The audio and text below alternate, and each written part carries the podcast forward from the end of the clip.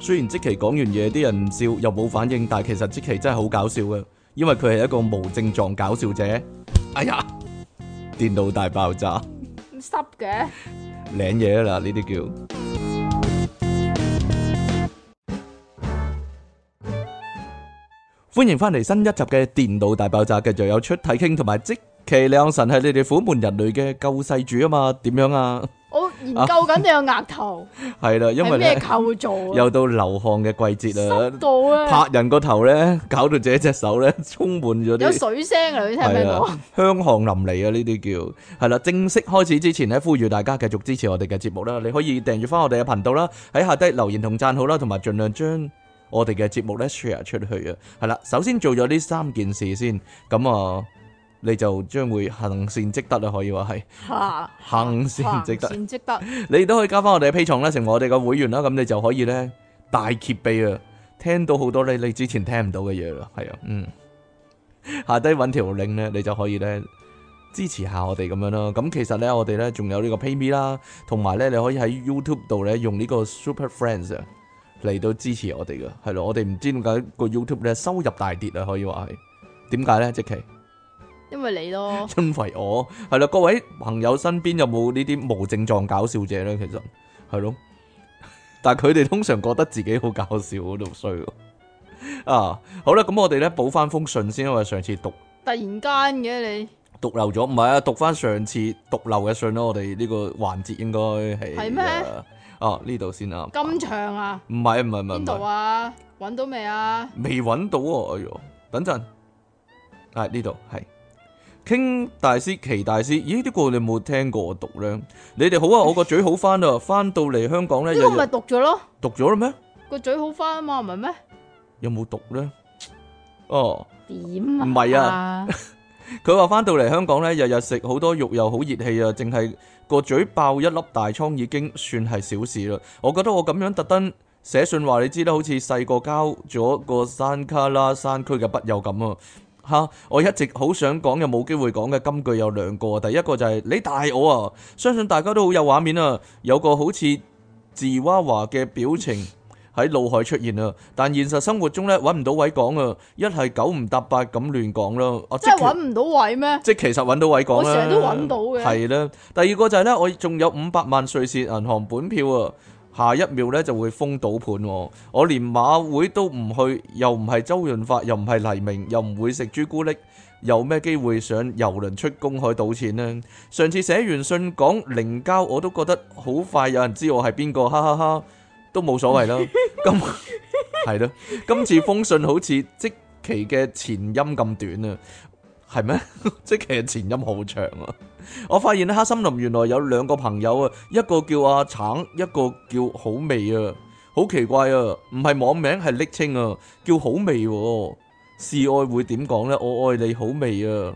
揾人大叫好味啊！ 冇嘢啦。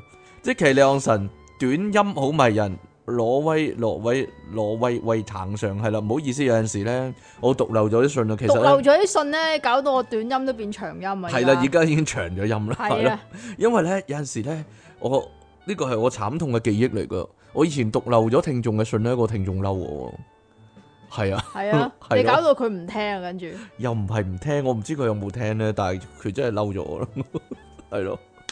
啊，就我哋個咁就激嬲嘅人啊。節目已經少人聽啊，仲要整嬲係啊真係，我真係唔唔冇心噶，真係。又要珍惜每一位聽眾，我好珍惜每一位聽眾，我我其實珍惜我每一個識得嘅人添啦。我唔但係你唔識識得好好少少人人啊係咯，因為我識得好少人啊嘛，係咯。好啦，咁我哋咧開始我哋嘅新聞啦。喂，你冇冇啲咩講咩？有，但係我哋唔講得啊嘛。唔講得啊？係啊，我哋接受 哦訪問啊嘛， 但係遲啲再話俾大家聽個情況啦。等幾個時先講得咧？等個訪問出咗街先，我諗下集係咪係咪我真諗係唔講得㗎。下集就講得噶咯，係咯。但係講少少啊，得唔得咧？誒，留意一百毛啊！係。留意一百毛啦，係啦， 有出體傾啊嘅，因為。好啦，唔係喎，咩啊啲人你咁講咧，啲人可能會諗咧，咦，唔係搞笑之神離岸神同東方星拆過 困過啊？邊個搞笑啲嗰啲係嘛？嗰啲啊係咯，啊好啦，乜唔係你同個國家級任務比拼邊個啲口水多 啲咩？呢我我啲口水都唔少喎，但係 係咯，呢個真係有得揮喎，呢個有㗎，可以比拼一番啊！呢哦唔係個就係咯，但係搞笑程度啊，即期派出啊，即期出戰啦，係咯，點樣即期派出出即期出 先我哋派啊即期出戰啦，如果啊鬥搞笑嘅話，係咯，得未啊？等佢見識下，係冇嘢啦。 佢可能啲人話 哇我唔想再同啲咁未見多過口水嘅男人講嘢啊。未見過啊，啊唔 算係嘛啦咁啊，係咯，好啦，我哋嘅新聞時間，呢個係咪講過咧？其實令我哋懷疑。呢個係未講過嘅，係，呢因為個呢個係係出，新嘅，因為呢個真係終於出咗事啦。呢、呢個咩啊終於個佢整親啊嘛，係咯，以前個個都整親㗎啦。以前嗰啲冇事，以前嗰啲好愉快、開心愉快攞翻出嚟啊嘛，係咯。我哋再講一次啊，希望咧呢、呢個世界上唔會再有人咧將啲奇怪嘢擠入後面嗰度咯，係咯，係唔應該將啲奇怪嘅嘢擠入任何嘅窿窿噶。任何窿窿。嗯係啊嗯我諗有啲係正當嘅，有啲女仔嗰啲玩具好奇怪咁，佢都擠入去咯。例如咧，玩具咯，成人 成人商品店買嗰啲嘢咯。點解做咩啫？點解好正當咧？好 正當，即係因為嗰啲嘢出嚟就係為咗咁樣，所咪以就係就咯正當。 係啦，咁但係有啲產品又或者有啲生物咧，就唔唔係係愛唔係嚟俾你本來唔係咁嘅用嘅。途嘅，係咁啦所以大家就唔好錯誤地使用呢啲咁嘅物品啊！冇錯啦。例如呢度有個波蘭有個男人啊，波蘭有個男人，诶、佢又完全完全冇講過佢咩名噶吓，幾係多歲完全冇講，而且總之波波蘭 係啦，因為波蘭啊嘛，咁波蘭嘅時點候樣咁啊啊，唯有搞下後边啦，係咪先點？點解啊？因為波蘭咯，係我完全唔理唔理解，波蘭啊，你明唔係明波啊？蘭係係啊，波蘭，係好啦，唉，咁難嚟講係咪先？咁佢咧，因為咧因為佢話波蘭啊嘛，係啊咁佢又唔信偏方噶喎，唔信偏方，咁啊將一條生勾勾嘅鰻魚放入後門，係以為咁樣可以通便。係啦，因為佢没便想秘啊到，鰻魚喺佢嘅直腸裏边狂轉，仲轉出一個窿嚟添，所以咧佢必須要啊開刀連之後咧，先至可以攞翻條鰻魚出嚟。開刀連係咩意思咧？開刀啊，開然之後刀啊，然之後然啊，之後開刀連之後係，先至可以攞翻條鰻魚出嚟。佢話得不佢話償失啊，得不償失， 得因不為償失，有咩得因為咧？因為不單止不能通便，而且仲要捱一刀添，冇錯，真係得不償失啦。係啦。呢個波蘭嘅男人之所以會做出咁荒唐嘅行為呢，係因為民間療法啊。點解古今中外都好似有呢係咪真係啲民間療法咁係嘅咧，係呢？咪真嘅咧？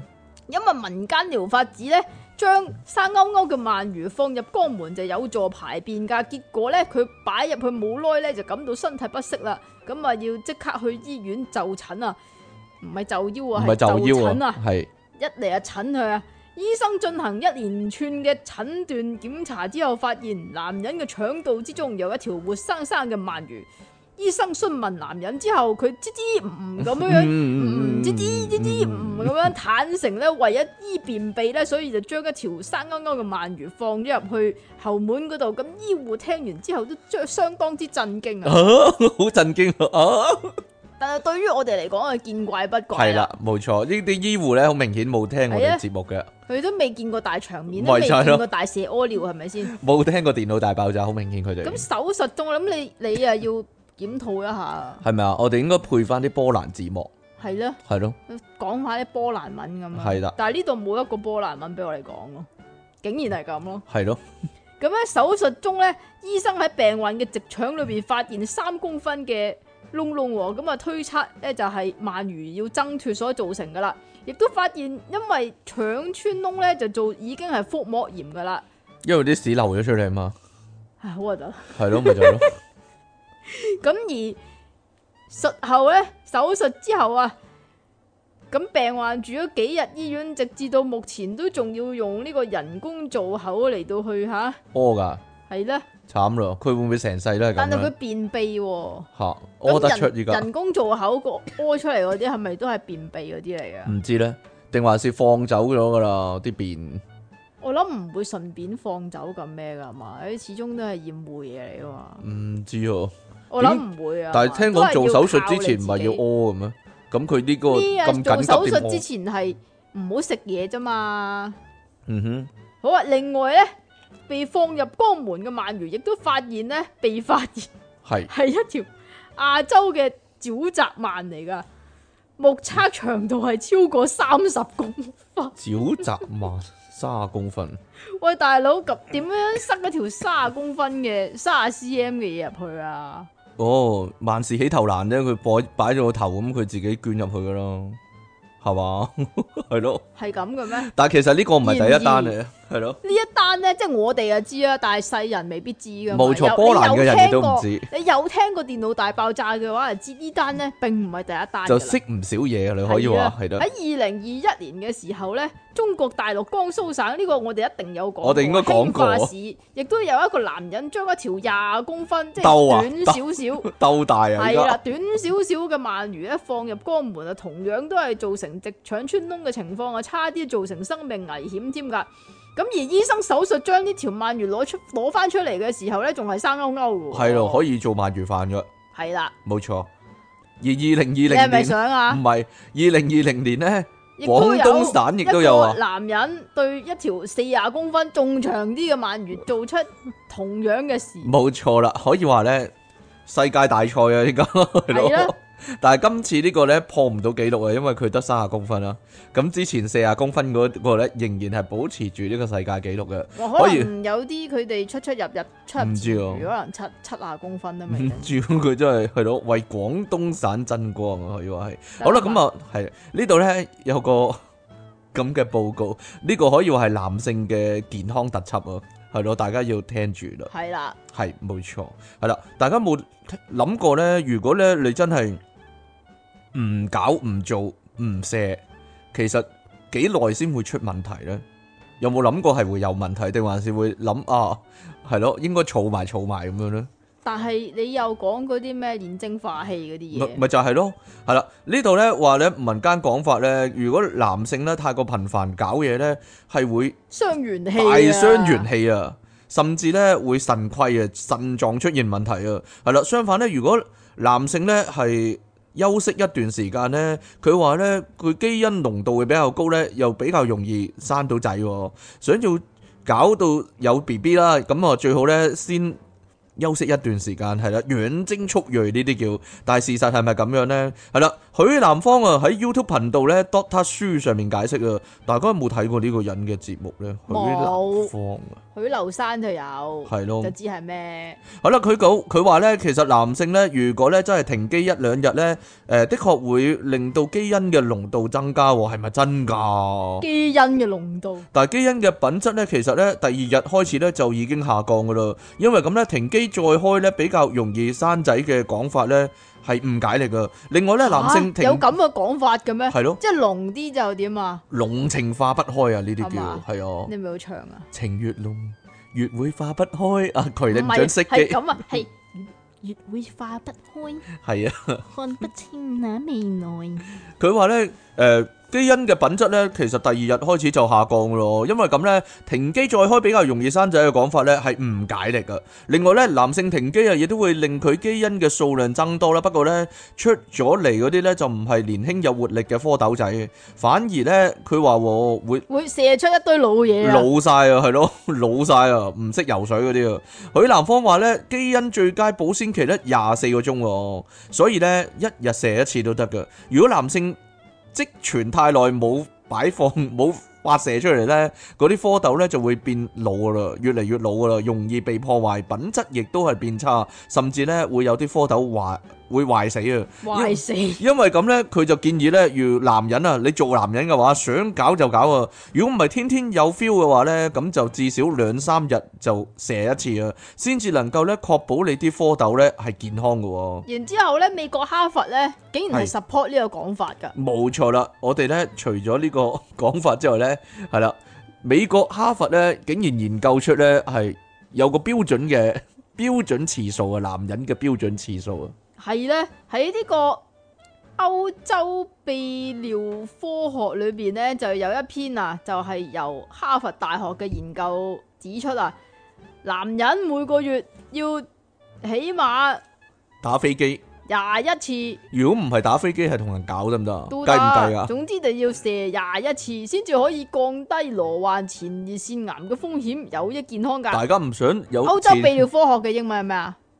European Uro Urology 啱咪啱咯。係啦，，所以咧各位聽住啦，會驚自己有前列腺癌嗰啲男性咧，係咧，要留心聽啦，係啦，有冇啲覺得每個月哎呀廿一次啊。屙尿有困難嗰啲係啦，咁美國哈佛大學團隊啊，揾咗三萬個，三萬一千九百二三十五萬個一千九百二十五個年齡介乎於二十至四十歲嘅男人呢，就做一受試者喺九二至到一零年，哇咁耐噶啦，係啊，但係依家先登嘅，十幾年之後，十幾年前嘅研究呢個係係啦，咁啊進行觀察，發現受試者如果每個月打飛機廿一次以上呢，點解一定係打飛機啫？係咯，可以射噶。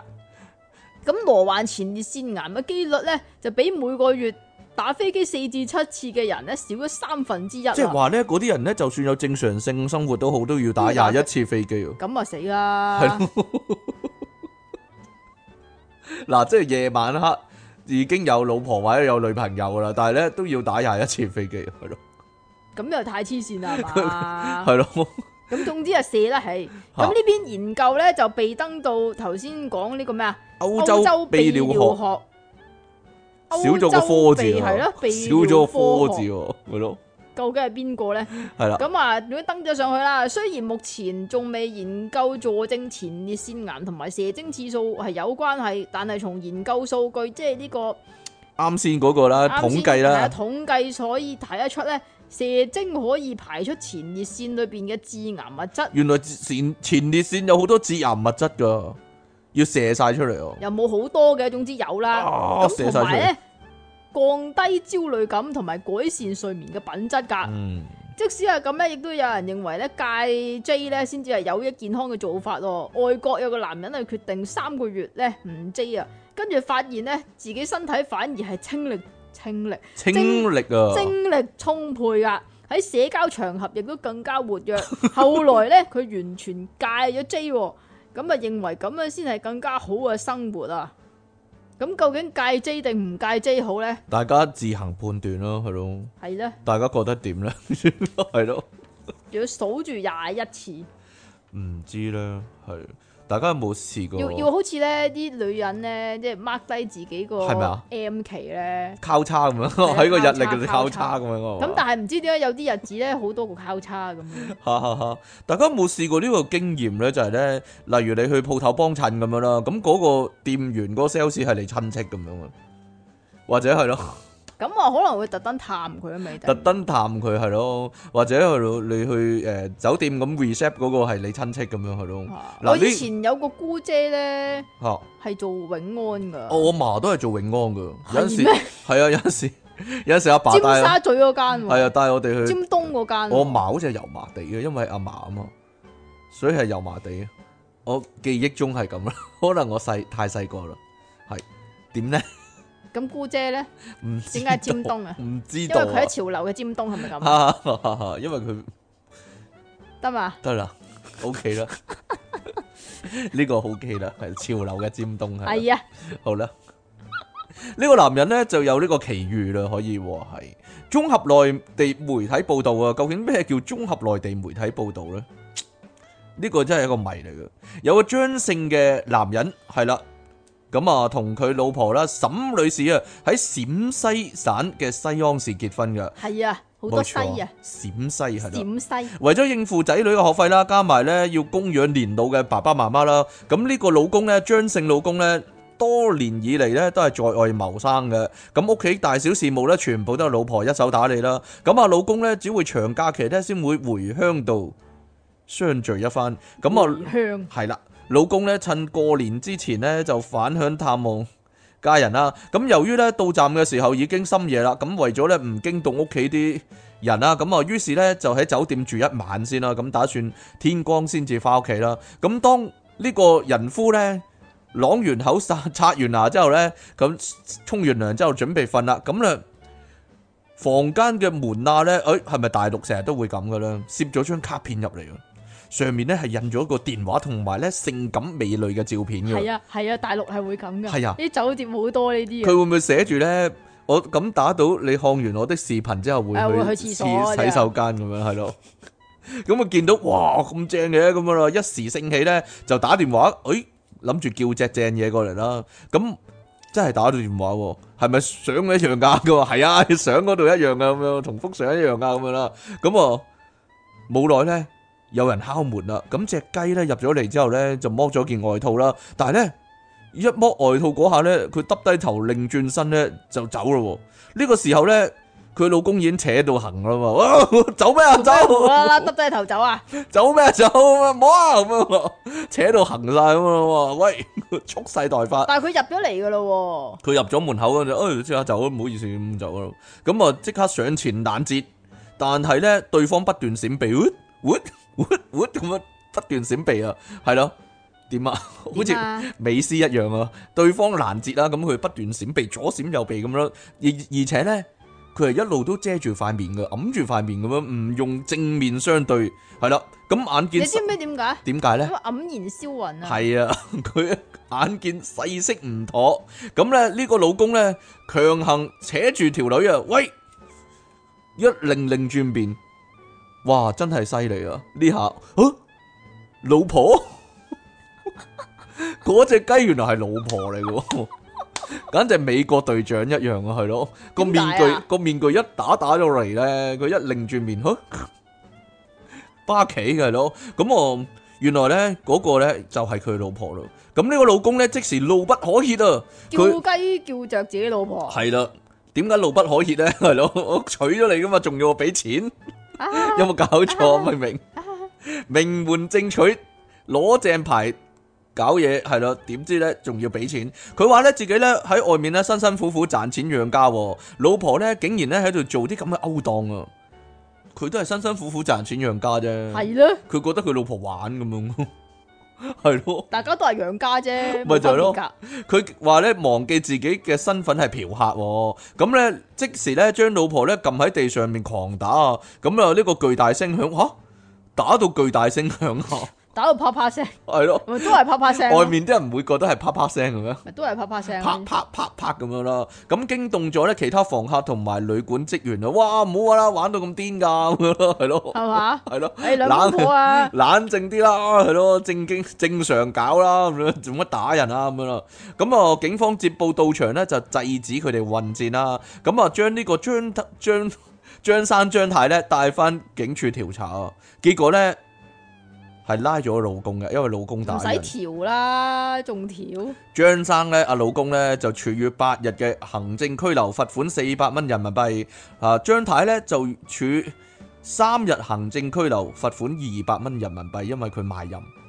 哦咁㗎。係啦，咁其實拉佢哋打人定係拉佢哋召妓 咧？係咧，講真，拉邊樣咧？係咯，同埋佢都拉唔到啦，因為老婆嚟噶嘛，佢都佢都係啊冇咩，唔係佢透過間公司啊嘛，透過間叫雞公司啊嘛，咁有記錄噶嘛，係嘛咁呢啲啱啱遇着剛剛啊唔知，嘛。但係佢佢佢可以同但係啲你有差人講冇諗。過呢個？可以同啲公安講情趣嚟嘅咋，情趣嚟嘅呢啲係咯 你，冇諗過呢個係一個陰謀 嚟嘅咩？定還是係一個角色扮演你啊？明唔明啊？即係如果個老婆係精啲嘅話，啊？就話我試你啫嘛啊。就係哦，果然係係啊你想叫你雞，果然係想叫雞，係咪啊？你個賤男人，但係佢一開始左閃右避已經唔得啦，咪就係咯，哎你呀唔夠理直氣壯嘅，冇錯，太差啦，我覺得。嗯，對唔住，唔得啊係啦， 對唔住，我係你老公咁樣，邊 個字？去係啦，邊個 知？到邊度啊？啊呢、個係嗱就即係咁嘅，冇錯，叫雞咧就會叫叫着着老老婆婆，咁打劫會打着邊個咧？係咯呢個咧英國蘇格蘭格拉斯哥，Glasgow，Glasgow，咪啱咯，喺十一月十九號咧咁耐嘅點解今日啲新聞？喂，係咧，四月啦喎，依家。點解咧？系咯，咁喺十一月十九號咧就有呢個四廿五歲嘅蘇格蘭男人咁哦啊喺自己屋企附近嘅自動櫃員機嗰度打劫喎。打劫啊，佢係蒙晒面噶，好懶專業咁噶，係咯咁梗係啦，嚇咁啊潛伏啊嘛要。嚇咁然之後打劫啦，咁啊鎖定咗一個後生仔啦，一個十七歲嘅後生仔，即呢係個人真係冇廉恥啊！嗬，四十五歲打劫過十七歲，唔俾嘅咩？真係咁打劫啊無分貴賤啊嘛，哦，理得佢十七歲定四廿七歲。冇嚟道德噶啦，真係哦，咁啊，總之啊，攞住把刀威脅住呢個十七歲嘅青年話打劫，咁仲要將佢叉住個頸壓咗埋埲牆嗰度啊，要求攞晒啲佢錢嚟攞晒啲錢出嚟，係淨係要錢唔要底褲。係咁事實上咧，呢、個男呢、個男仔咧，十七歲嘅男仔咧，當日係淨係撳咗十英鎊出，十英鎊啊， 一嚿水啊，撳咗十蚊出嚟啊，正正係想將呢個提款卡擺落個袋嗰度，準備由 ATM 攞出呢個現金嘅時候咧，就發現呢把菜刀咧就行住佢左邊面，菜刀啊，係啊，菜刀，菜刀啊，哇，菜刀，咁然之唔後係就。刀仔喎，系啊，菜菜刀刀啊，咁係啊咯聽到個男人講打劫攞晒錢出嚟，咁但係咧。 呢個僆呢個仔僆呢仔好呢醒喎，系啦，係啦，因為化咗灰都認得佢啊。冇錯，咁啊，佢啊憑聲音同埋雙眼，即係蒙住面啊嘛，蒙住面。咁啊認得出呢個仆街就係自己老豆 啦。系啦，所以咧，我成日講咧，蝙蝠俠咧係唔 make sense 嘅，係咧，咪就係 咯。點會唔認得你啊？唔係係跟住露哎咁多出嚟啊， 咪就 係傻的嘛。咁然之后咧，呢、呢個男仔咧就同佢老豆講話：認真咩 Are you serious？？Serious 啊係？Are you serious? Do you know who am I？你知唔知我係邊個啊？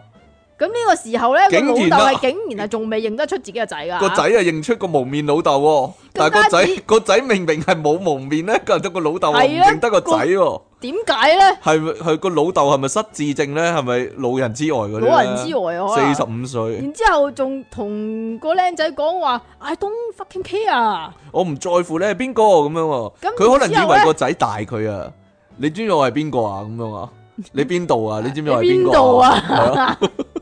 你知我邊個睇啊？咁樣啊， 類似係咁樣。可能個老豆以為個仔個細路咁樣講啊，係係咯。嘛？我唔理你係邊個咁樣啊。咁然之後咧，呢、個僆仔咧就扯低老豆個面具之後咧，就然之後就問佢究竟你喺度做緊乜？你搞咩啊？咁樣啊，咁、個仔唔係個老豆咧，見到個仔咧，唔知點解喎，係咪個套套住咗佢對眼咧？係咯，係咪個睇頭唔清楚啊係咪個頭套遮住嗰對眼啊咧？咁然之後咧，唔知點解掹咗個面罩落嚟先睇到個仔，然之後咧就個仔大為驚訝，唔當係啊，場個老豆道歉大為驚啊訝係嚇佢老豆大為驚訝，當場道歉。佢話對不起，我太絕望了。對不起，我愛你啊！佢話點解咧？因為咧，佢老豆咧戴咗面罩係變咗身啊！佢直頭係另一個人格嚟嘅，一剝咗哦個面罩咧， 咧，佢、回復原狀咧，變翻原本嗰個人即係咧，點啊？三眼小子咁。係咯，佢啊突然間清醒咗， 誒、你點解會咁嘅？你係我個仔嚟嘅咁樣啊，咦，乜咁嘅？係咯，點解嘅？咁啊，咁啊，仔個仔即逃撇離。啊，點解個仔逃離現場嘅咧？因為係佢攞住把刀啊嘛，哦 咁噶，係咯，個底個仔個底點個啊？底咧就逃離現場係個之後底咧，成高隨意啦，哎呀， 即刻溜咗翻屋企啊！係啦，咁啊，同阿嫲講事發經過。佢你個仔然之後啊，佢你個仔打劫我，哎！你個仔打劫我 啊！你個仔打劫你個孫啊，點算咁樣咁啊然？之後仲報咗警添啊即！刻報哇！呢大個義滅親我呢個死仔啊！啊，咁呢個老豆最終喺屋企被捕 噶，佢又翻咗屋企喎，個老豆又翻屋企喎，翻嚟食飯喎，佢離奇喎，做咩翻屋企啊？佢因為嗰度係屋企咯，係 咯，弱智啊！咁最初佢都否認犯案，冇啊冇啊我冇啊，邊度有冇啊啫？冇啊你黐線嘅冇啊咩？冇冇啊啊，梗係冇冇啊啦。咁啊，但係最後咧，佢唔知點解都坦誠呢件事喎，因為咧我喺佢個褲袋度揾到個面罩同埋嗰把菜刀啊嘛，係嘛？ 係咯，咁我證老據證據確鑿係咯，喺間房度揾晒啲抄晒啲嘢出嚟，咁我老豆咧就話：我做咗呢啲事，甘願為呢件事去坐監咁喎，啊，咁奇怪嘅。嗯。咁當地法庭咧近日就判咗我老豆搶劫啊，同埋喺公眾場所持有刀咁啊，刀器啊，咁啊判咗廿廿六個月喎，廿六個月，哇，持有刀器，兩年幾喎、 哇，啊兩年幾為為咗十英鎊，系我諗佢同個仔平時關係唔係咁好嘅咯，可能係咯， 我即即刻報警，梗係即刻報警啦阿嫲報警定個仔報警咧？一其實齊報啊！啊，佢哋咪有獎，即係阿嫲係咪有獎金？哇，正阿啊！呢嫲單究竟嘢係錫個孫多啲定係錫個老豆多啲啊？ 唔知啊，我覺得唔得嘅，一定要。所以都係一定要錫個報警，孫多一啲。定要報警，我覺得係咯。 好啦，大家細個嘅時候咧，寫過我的志願嗰時咧，你會點寫咧？有啲人會話自己想做警察啊，有啲人話自己想做律師啊。咁啊，其實都好多人咧話自己咧想做醫生㗎，想做醫生啊。咁嗯乜嘢原因想做醫生咧？其實咧，多數人咧都唔會好老實噶，係咯。係咯。其實有啲男仔咧，我我成日哦其實懷好疑唔係唔使懷疑，嘅，係正常男人都會我成日懷疑嘅，真係係係咪哦想做唔醫使生？唔啲使男仔懷疑啊！其實你知唔知啊？嚇。即係咁啊！嗯，睇醫生咧就要嗰啲聽心跳噶嘛，系咯，唔乸知高點三解，乸高咧？唔三，知點解咧？咩病都好啦，都要聽心跳嘅，冇錯啦。好似要 make sure 啊，你究竟有冇心跳一樣？嗯，所以咧，我有留意噶。如果咧，如果咧，即係咧個老豆咧帶個女去咧嚇去睇醫生啦，咁個女十幾歲咁樣啦，係啊個醫生係咪開心啲？然之后嗰個老豆又帶阿媽去咧，六十幾七十歲咁樣去睇醫係生，啦，個醫生係使咪唔即使刻聽心跳咧？面如死灰咁樣？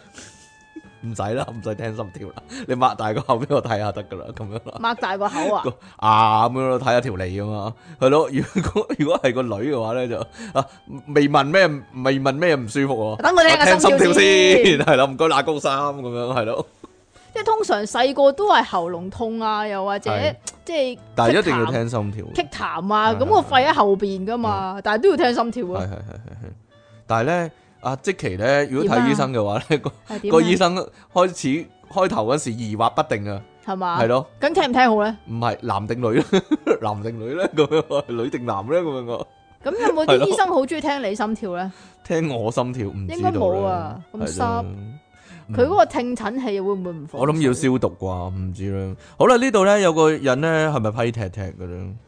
佢 post 咗一個冇寫喎呢度。係啊，佢佢 post 咗一個事件啊，係啦。咁我有個人咧就話咧，佢好驚啊，因為同學努力讀醫生嘅原因咧係好恐怖啊。佢話咧佢就讀，其實一啲都唔恐怖，我諗好正人常啊之常情。但係佢呢個有啲基嘅成分啊嘛。呢個係比較直率嘅同學，係咯， 同埋我諗呢個係一個攣嘅同學，其實係佢就讀男校嘅時候呢，佢話讀中學啊，班上呢，有個同學呢，成績就一般啦，個性亦都有啲奇怪嘅，所以呢，冇乜人想同佢玩噶。後來發現呢，對方突然呢，好努力讀書啊，非常努力讀書發啊。奮圖強。係咯，本來成績平平呢，係啦，變咗年年考第一啊！結果呢，順利考咗呢醫學大學喎，主修醫學科噶。咁有一日呢，佢就好好奇啦，問下對方：，誒點解你突然間呢會想做醫生嘅？要讀好多書噶喎，係咯？點知呢，對方呢咁講喎，因為中意睇唔同嘅賓州 喎。做醫生呢，仲可以幫人割包皮喎，佢真係直接咁講。 咁佢要做包皮醫生喎，唔知呢。專割包皮專係科啦。，冇錯，亦都可以賣皮包噶。咁佢坦咁佢然有咧，笑啊！啊，坦然攤低咗，就話自己咧做咗醫生之後咧，就可以光明正大咁睇人哋下低啦。咁佢咧咁你都要知道自己係做邊門嘅醫生先睇到嘅，大佬啊！咪就係咯，安排佢做婦科，佢咪好痛苦。係啦，係咯，冇得睇男人，泌尿科 一定要睇女人。咁啊，佢咁講喎，佢覺得對方有咁樣嘅動機咧，實在好核突喎，好嘔心喎。諗到咧，好似有咁樣嘅變態嘅諗法嘅人咧，會變成醫生啊，就好不安啦。我點知我睇醫嗰個醫生就係咁嘅嘢咧？又係咧，如果佢做咗之後咧，就係咧，無論你喉嚨痛啊，定還是手痛腳痛都好啦皮，膚除褲睇下，呢個一定要檢查一下噶，係咯，可能你有關啊，可能係因為嗰度有問題，係咯，你唔知噶呢啲係啊係啊，因為嗰身體度咧。嘅嘢你唔知牽啊一發動全身，你嗰度有事咧，度度都有事啊，所以一定要睇下先，咁樣啦，裂開係啦，裂開一定要裂開咁樣，係啦。我諗你都係要割包皮啦， 無論對方係咯 頭痛腳痛都好啦，我睇你要割包皮啦，係啦，一定要割包皮，係啦，咁我啊佢而佢話咧，而家諗翻啊，佢高中努力讀書嘅動機咧，真係可能咧就係因為想做呢啲變態嘢啊。最後咧一啲都唔變態。呢啲簡直係為男人嘅福祉，吓唔專醫嗰度唔知道啦。不過咧，好多網友咧都有自己嘅睇法啦。佢話老實講啦，其實咧你睇醫生啊，都唔知個醫生睇住你嘅時候諗啲乜噶嘛。係係咯，咯，例如説啦，會唔會有啲醫生咧好中意咧，即係檢查人哋後面嘅咧？係咯， 一一見到你已經戴手套咁樣，係咯，擰 又點轉，啊？ 又除擰褲啊轉，擰轉，係咯。 我覺得你有啲問題啊，後面係咯，哦，可能係都唔定係啊？啦問，你係咪便秘啊？係啦， 一死等我都幫下你。一入嚟就已經問係嘛，係咯。佢有人話咧，佢唔犯法就得啦，仲可以幫到人，一舉兩得啊，係啦，一家便宜兩家着啊，咁係樣咧係啦。又或者人哋唔係真係有啲癖好咧，人哋只係想比較翻唔啫。知啊道啦，可能佢有啲更加偉大嘅想法都未定啊咧。 係咁又有人話咧，其實佢中意下體，佢中意下體啦，咁可以咧出自學術嘅角度同埋欣賞同埋研究喎。係佢話咯，唔係未必係意淫人哋噶嘛，亦都唔會亂咁割人哋包可皮啊噶能嘛。係統計嚟嘅，係咯你明唔明啊？所以咧，佢話咧最好一個人就係最好係咁啦，就係、揾到一份咧自己喜歡嘅係工啦，作自己有興趣就變成工作啊，又可以幫到人啊，係啦，零舍有心機啊。係啦所以咧，其實咧要割包皮最好揾呢一種啊，係佢啦，佢要係咯喜歡呢樣嘢嘅，冇錯啦。喜歡下體，即係當然啦，你要揾一個人雕刻啊，你就中要揾一個中意雕刻嘅人雕刻啊嘛，係咯、你要揾一個人即係煮餸嘅話，你就梗係揾一個中意烹飪嘅人煮嘢俾你食啦嘛。所以咧，如果你要割包皮咧，你應該揾一個咧中意賓州嘅去你割講包㗎咋皮，係嘛？嗯，所以就係咁樣啦。所以咧，我覺得咧，有志者鄧 敬成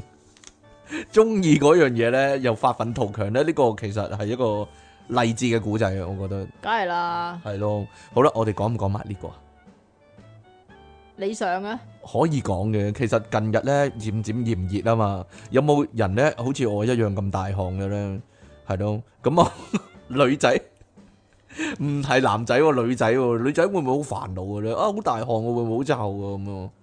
會唔止會好汗劑會咯，唔會我好買鬼咗臭啊支止汗劑俾你，你自己又唔用，係啊？因為即期都係有體臭嘅問題可以話係。你啊有咋？不過我覺得呢止汗咋，我覺得呢個真係一個發生喺日本嘅古仔嚟，當然啦，係咯。因為日本先有呢啲咁嘅，呢個我覺得 A V A V 橋段嚟，呢個係簡啊呢直啲係咁嘅呢啲咁嘅情節應該都係喺日本發生噶啦。係啦，冇錯，咁日本咧有個廿三歲嘅女子啊， 真係舐舐脷啊！廿三歲嘅女子。咁日前咧係 O L 嚟噶，就接獲一名聲稱係佢上司嘅男人我係你 boss，嘅電話喎，咁啊表示咧咩啊？佢收到投訴啊，佢收到投訴係啊，有同事話佢咧好臭啊，有體臭，有體臭，臭臭的，係啦，你成個身好臭，唉，係美國、加拿大、澳洲。係啦，咁啊，要求呢個女事主咧去卡拉 OK 裏邊接受治療。點解？去卡拉 OK 接受治療嘅咧？真係奇怪啦，可能要用啲聲頻咧，要唱出嚟咁樣嚟但嘅係意思啊。明唔明呢個女仔竟然不如有詐喎，佢竟然唔覺得係有問題喎，佢真係係咧去真係去咗卡拉 OK 喎，咁最啊終啊咧就梗係冇好嘢發生㗎。有好嘢發生啦，或者冇啊，算啦，最尾佢嗌 Kimochi 都唔定 Kimochi，哦你講㗎咋。 Kimochi，咁其後咧，佢向答公咩司答咩答咩求證先知道咧，嗰個男人根本上就唔係佢上司嚟㗎。係啦。咁於是乎，我啊梗係報警啦嚇。冇錯啦，一入到去， 一入到去卡拉 OK 房，見到清水健喺度已經冇嘢啦，你講唔㗎咋？係點啊？你唔可以將呢樣嘢全部賴晒俾清水健㗎。係亦人都哋有一個可 偉能，大演員嚟㗎。亦都有可能係加藤英噶，退咗休啦，我知道，咪就 係咯，係啦，所以冇可能噶。係咁綜合日本媒體報道，事發咧就喺今年嘅一月廿四號，五係啊廿五歲嘅疑犯岩本正道岩本正道喎，五十五歲做咩啊？有吓，名添啊！呢個犀利啊！冇錯，咁啊，假冒呢個廿三歲受害者所任職嘅公司社長啦，咁啊打俾呢個女仔咧就話俾佢聽，收到公司內部嘅投訴啊，指佢嘅體臭嘅問題啊，咁啊建建議佢咧去神奈川縣小田原市嘅一間醫院，咦醫院喎、係啦，開頭但係係咧醫院開嘅，排醫院噶，咁女子前往呢個小田園區之後咧，疑犯咧就再打俾呢個女人啊，呢、個女仔啦吓，咁啊要求佢去嗰度嘅一間卡拉 OK 店內咧，同一個男人碰面先噶，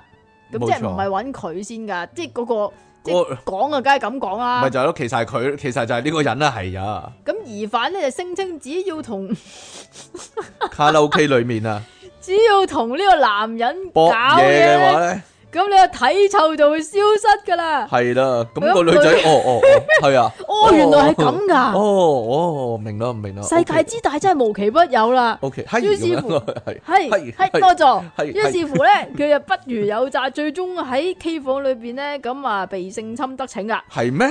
哦 嗱，呢點個啊咧要可唔可以睇翻卡拉 OK 裏面嗰啲閉路電視咧？佢有睇 CCTV 啊，係啊，有睇 CCTV 嚟到鎖定嗰個疑犯咋。冇錯。但係咧，但如係其果他嘢佢唔 care 啊？但係如果卡拉 OK 點啊？影到咧，其實一全程個女仔喺上面嘅話咧，咁會點咧？ 咁會唔會都係當係性侵咧？因為呢個治療係需要咁樣样唔噶，知道冇，嘢啦，唔知道。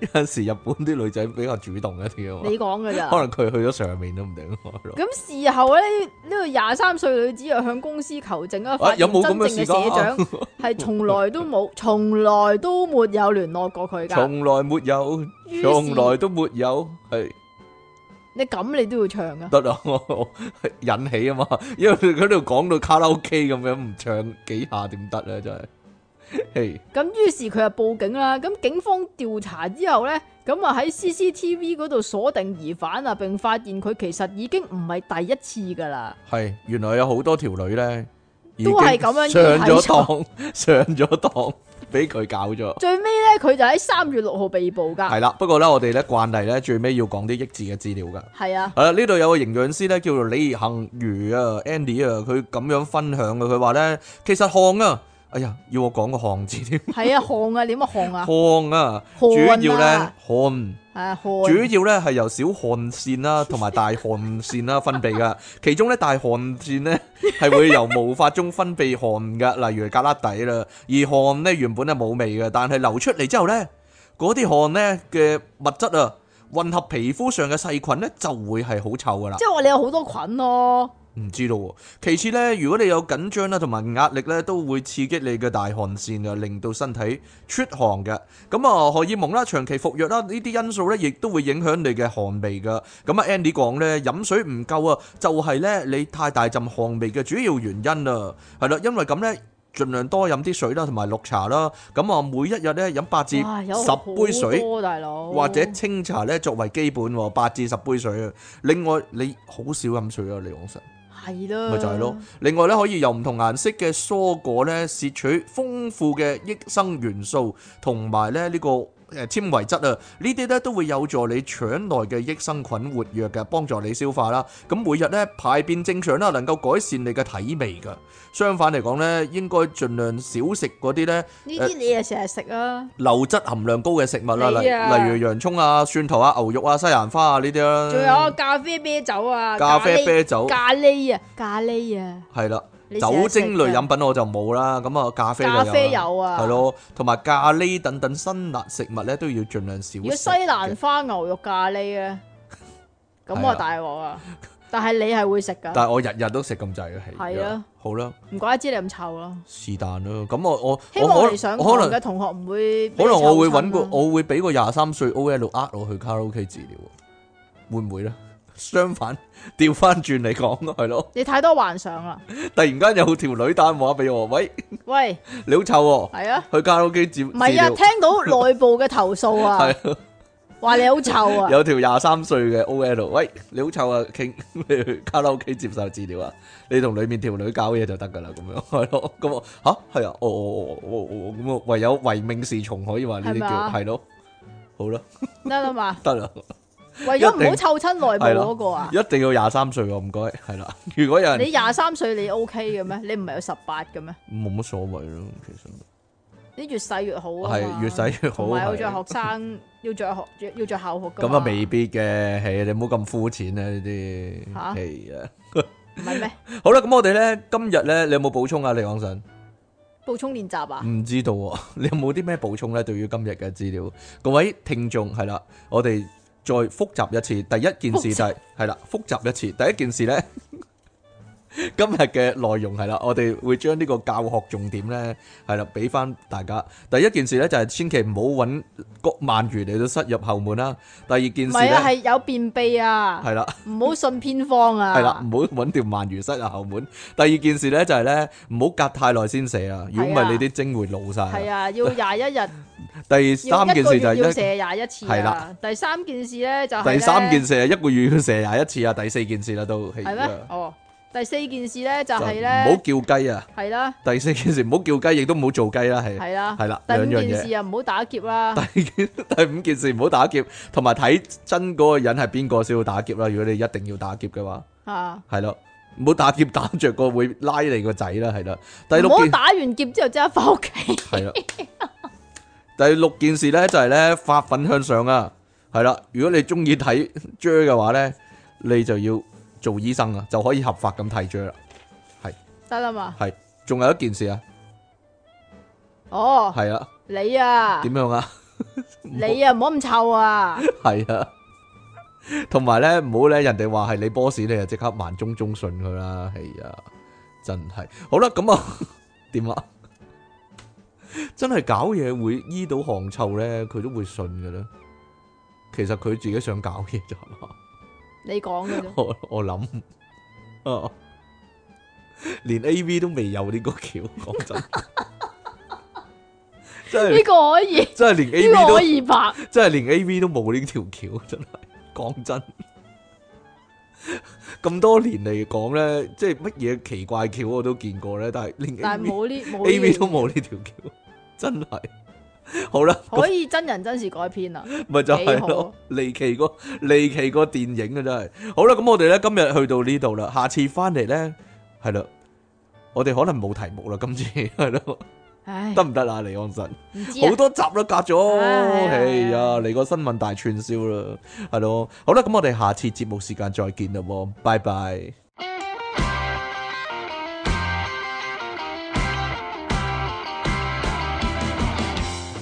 好啦，歡迎翻嚟今個禮拜嘅電腦大爆炸，繼續有出體傾同埋苦悶人類嘅救世主，即其利昂神啊，係咯，各位，今個禮拜你哋覺得如何啊？係啦，咁正式開始之前咧，呼籲大家繼續支持我哋嘅節目啦，你可以訂閱翻我哋嘅頻道啦，喺下低留言同讚好啦，同埋盡量將我哋嘅節目咧 share 出去，先做咗呢三件事，以防止咧我哋個節目咧突然間消失咗啊，係啊。係啊，以係咯防止我哋嘅節目有大結局啊， 因為冇人聽啊嘛，係啊係啦冇人聽呢個最大問題啦。一個節目最驚就係呢樣嘢，你亦都可以咧加翻我哋嘅 P 床啦，成為我哋嘅會員啦。咁而家咧係啦，噔噔噔 噔噔噔，我哋嘅善長人翁已經越嚟越多啦，係啦，你咧哦就係下一位啦，記住啦，支持我哋，多多益善，少少無佢，係可啦以 Super Thanks 啦係啦，Super 可以 Chat 啦， ，Pay Me 啦係，咯，咁啊，總之啦，可以俾到一啲支持同福有攸同歸，埋鼓勵我哋係啦，各位善長人用， 多謝多謝，係啦，我係我係大角咀區嘅代表出體傾，仲有第一城區嘅代表離岸神係點樣啊？點啊？係啦，我突然間咧今日咧，終於啊領悟到一樣嘢啊，就係咧點樣分辨咧嗰啲係即期嘅朋友定係即期嘅 fans 啊？即係咯係，如果突然間喺街嗰度，係啦，，有人誒即期咁樣喎。係咧，咁啊，點樣可以知道嗰個究竟係即期嘅 fans 定係即期嘅熟人咧？即係係啦，認識嘅人啦，起碼係，啦，我今日領悟到啦，嗯，就係咧，如果嗰個人咧好傻、好天真咧， 好幼稚無知咁樣咧走過嚟啊，即期啊，你好搞笑啊咁樣咧，嗰、個咧應該係唔認識即期噶。嗰個唔係熟人嚟嘅， 應該係 fans 嚟嘅或者聽眾嚟嘅。嗯如果咧嗰個人咧走埋嚟，喂，哇，好耐冇見喎，咁樣咧，完全唔會講呢啲門面説話咧，唔會講，喂，好搞笑啊你嗰啲咧，咁嗰個咧通。常都係喂，好耐冇見喎，點解你個樣仲係咁 㗎？系啦，嗰、個應該就係即期啲 friend 嚟啦， 係啦。啊，百發百中嘅呢、個係咯。如果咧你哋咧係想同阿即期咧有更進一步嘅發展嘅話咧， 千祈唔好見到佢就講、哎呀你好搞笑咁。即期咧內心裏面啊係會睇你唔起噶。乜嘢啊？因為咧點解咧？因為唉。乜嘢我呢啲啊？我呢啲你都覺得好搞笑，你真係， 佢自己知㗎，其實係咯，唔係 咯你，真係膚淺啊，咁唔樣係咯，係點啊？ 好有 taste 係嘛？梗 係啦，即係證明我有 taste，講得出呢句，嗯，係啊係啊 係啊！你都係一個係啊，高人，因為咧，如果我喺即期隔離嘅話咧，通常都係啦，咁我就會問啊，你覺得即期係邊一方面比較搞笑啲咧？咁樣咯，跟住咧就換來咧係啞口無言啊，因為全部都舉唔到個例俾你 聽㗎，擘大個口啊啊啊！有冇啲有冇例子啊？咁樣啊？全部咯，你要講幾多個啫？ 講唔到，啊，完全講唔到，係咯。好啦，哦，關於即期嘅嘢報告住咁多先啦，係咯。仲有得啦我嘛，仲有我自己啲啊係嘢，啊係啊。咁啊，我哋咧同呢個一百毛咧合作啊，可以話係， 簡直係，係啦，係咩？係破天荒大合作，啊可以話係，係啦。咁啊嚟咗我哋中心嗰度啦，我哋中心原來見得人嘅，其實係唔見得啦，通常 係咯。真係 見得咩？你覺得真係見得咩？見得啦，佢 話佢嚟拍啦，特登係咯，咁啊拍咗一個靈魂出竅嘅特輯啊，係咯，咁啊 Terry 遊學團啊嘛，嗰、個叫係啊，你可唔可以講得好唔啲得，啊？我係要咁講噶啦，哦好啦我打餓狼傳說嗰陣時已經係咁講噶啦 Terry 啊，Terry 係啊 ，Terry 啊係啊，鏡頭就有 Terry，一拳打落地有啲火嗰個咪 Terry 咯，係 啊，餓狼傳說啊啊嘛，好啦，冇啦好唔，明噶啦你，我好啦知啊，戴帽嗰個嘛，啊紅但色係冇嗰個。紅色背心嗰 個嘛，系啦，咁啊嚟到我哋度嘗試靈魂出竅啊！哦，好少人咧嚟訪問我嘅時候係自己試埋嘅喎，佢咁夠僵嘅， 佢佢唔會驚，係啊咩？佢唔會驚啊出咗去翻唔到嚟嗰啲嘅咩？蘋果嗰個冇試咩？蘋果嗰個有試啊，但係點到即止咯，啊哦，係啊，因為嗰陣時又唔係用雙腦同步嘛哦，，咁啊係。係咯，呢今次呢個個係真做，唔啊呢個真做真。好噴口水 啊！全套係咯， 真係做全套係咯。咁大家記住都要捧場啊，係咯，因為有我份噶。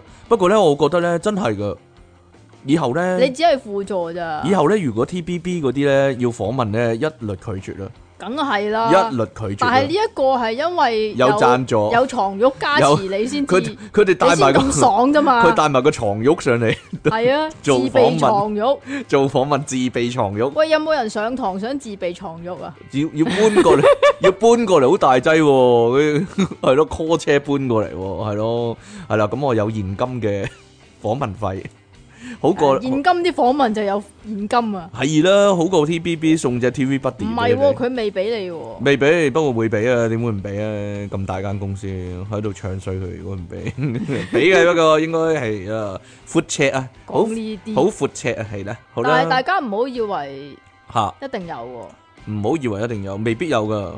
係你先咁唔知點解優惠你。系啊，可能靚仔咯，我只能夠諗到呢個原因係係咯嘛，係啊係啊，冇啦咩？唔係我睇過佢其他片咧，啊好啦，冇嘢啦， 講完啦。吓？ 佢訪問嘅人之中係咯，我只能夠諗得出咯，應該我係靚仔啊，因為係咯， 唯一唯一原因呢個冇諗唔到其他原因。好啦，咁啊，係咁膚淺嘅咩？係啊，我個人比較膚淺啲啊嘛，所以我覺得你好搞笑啦。你係啊係阿啊即奇係啊啊，，即奇你好搞笑，哎呀， 我幾膚淺啊，係咯。好啦，呢個咧真係不要去羨慕，不要去妒忌啊。但係咧呢個可以講少少題外 話。點咧？點解通常咧，例如喺街度行啦，我同你上次咧，咪去旺角咧，見到有人撞賽車嘅，撞有有人撞跑撞名車，撞跑車嘅，有架名貴跑車咧，俾個的士撞咗側邊咧。但係咧，通常遇到呢啲情況咧，大家都好興奮嘅。哦抵死 唔係抵又死！唔係，哎你呀！講咩啊我你？話哎呀陰公啦，啊咪哎呀陰公啦，陰公咁樣啊豬啊靚車啦，咁樣係咯。其實係咪個每個人心地都唔係咁好嘅咧？遇到呢啲事，定係睇人咩咩最開心嗰啲啊？幸災樂禍咧？？你又唔知跑車裏面個人係其實係好人嚟噶。係啊，你點知啫？ 咁你應該戥佢難過，如果佢係一個好人嚟講，係啊 係咯但係大家都係哎呀抵啊咁樣咯，係咯。但係唔係我，我係擔心個的士司機點算咧？哦， 點算咧？賣咗佢都唔得，點真係賣父賣父撞車都唔掂真係，哦，唔知啊，呢啲真係唔知點算，係咯。好啦，不過呢，究竟買呢啲名貴跑車嘅人係咩心態呢？買呢啲名貴跑車咧，原來都有研究㗎喎都，有研究係啦同，埋唔知點解咧，跑車同 J 又有關係咁啊樣。係啦。究竟咩人先至會買靚跑車呢？呢個呢，有個英國倫敦大學學院嘅心理學家。 簡直好似心理測驗咁樣。又唔係心理測驗，好，我覺得佢哋對呢樣嘢好有興趣啫，係啦，係啊，英國倫敦大學學院點解冇英文㗎？亦都冇個心理學家個心理名喎，學家唔知乜水，日前揾咗二百個，點解係日前嘅？應該好應該要有一段時間嘅分析㗎喎。日前啦，哦你做總幾之日㗎 唔咋？係日前啦，總之之前一日啦，某日啦係揾咗二百個十七至七十四18啊咩事啊係喎，十八至你唔單止十計數唔得七至喎，八十四。 你唔單止計數唔掂點啊喎，你睇數字都唔掂睇喎，錯啊係啊！十八至七啊四歲嘅男人，將佢哋分成兩批，咁啊話俾一組嘅受試者聽呢全球 J J 嘅平均尺寸係七英寸，即係幾多啊？七寸啊，七寸係二點五 cm 係一寸，啊，七寸。係好跟啦住，呢，就話俾另外一組受試者知呢全球 J J 嘅平均尺寸係四寸即係七寸即係十七點七公分啦，啊係四寸咧即係十 cm 啦，係啦啊！啊。咁而實際上呢，男性嘅平均 J J 全球嘅尺寸平均尺寸啊，原來係五點五， cm 唔係呃英五寸點五英寸即，係十三點九七 cm 十啊㗎。三點九七 cm 就係平均尺寸。係啦大家依家攞把間尺嚟你度究一竟度係幾多寸呢？撥起定唔撥起先？誒、應該未未應該撥係未撥就十三點九七 cm 噶啦，唔知呢。係咯，咁然之後呢，就再問佢哋呢對於豪華跑車嘅購買慾望，跟住呢就比分衡量嘅。係結果發現，如果 J J 較短嘅男性呢，咁即係邊組啊？咁你要兩組都係啦。咁你要講埋佢實際嘅數字先係得咯嘅喎，即係佢究竟係偏咗去長嗰組啊，定係短嗰組呢？我點知啊？結果發現 J J 比較短嘅男性呢，就越想要買豪華跑車。此外呢，男性對於豪華跑車嘅慾望呢，同年齡都有關係嘅喎。喺所有嘅受試者嘅年齡層之中呢，廿九歲嘅男性呢，就係、最想買豪華跑車噶啦。啊，咁豪然豪華跑車係咁咯，究竟豪華跑車意思一定要係 Ferrari、Porsche、林寶 Lamborghini？係咯，我諗我諗 我諗麥拿倫嗰啲啦嘛，麥蘭達 係，咯，咪就係咯。係啊定咯還是 GTR 佬都算咧， GTR 佬算唔算啊？我諗算算地，即係總之啦，都一啊喺百萬噶。總之喺馬路度呃好大聲，跟住呃行行幾切步 嗰咁啲，你咁你整條喉你大聲啲，好鬼大聲啊響喉啦！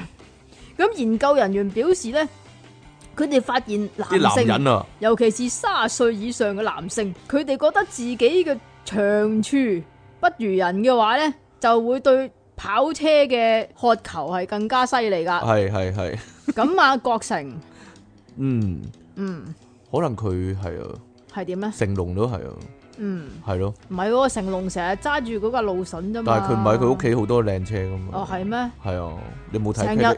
有冇睇霹靂啊，火其？實成日喺九龍塘見到佢架 Evolution 嘅。係啊，哦，咁咧黎明咧點啊？唔知哦，黎明因為隔離個小妹妹喊啊，所以賣咗架法拉利啦。係。啊，嘈得滯係嘛？係啊，嚇親個妹妹啊。哦，所以佢突然間嗰一秒鐘咧，碌點嘢啊？碌嘢長咗， 碌碌嘢長翻噶咯，係嘛？本來短嘅都係。係係啦嘛？好啦，最終得到呢個結論啊，佢話得出個結論喎，係點啦解會咁樣訪問得出個結結論來咧？係啦，佢話自己自知比較短嘅男性，因為尺寸呢而信心比較低落啊，咁自卑啊所以咧更加渴望可以透過購買名貴嘅跑車嚟到去填滿自己嘅自尊心㗎。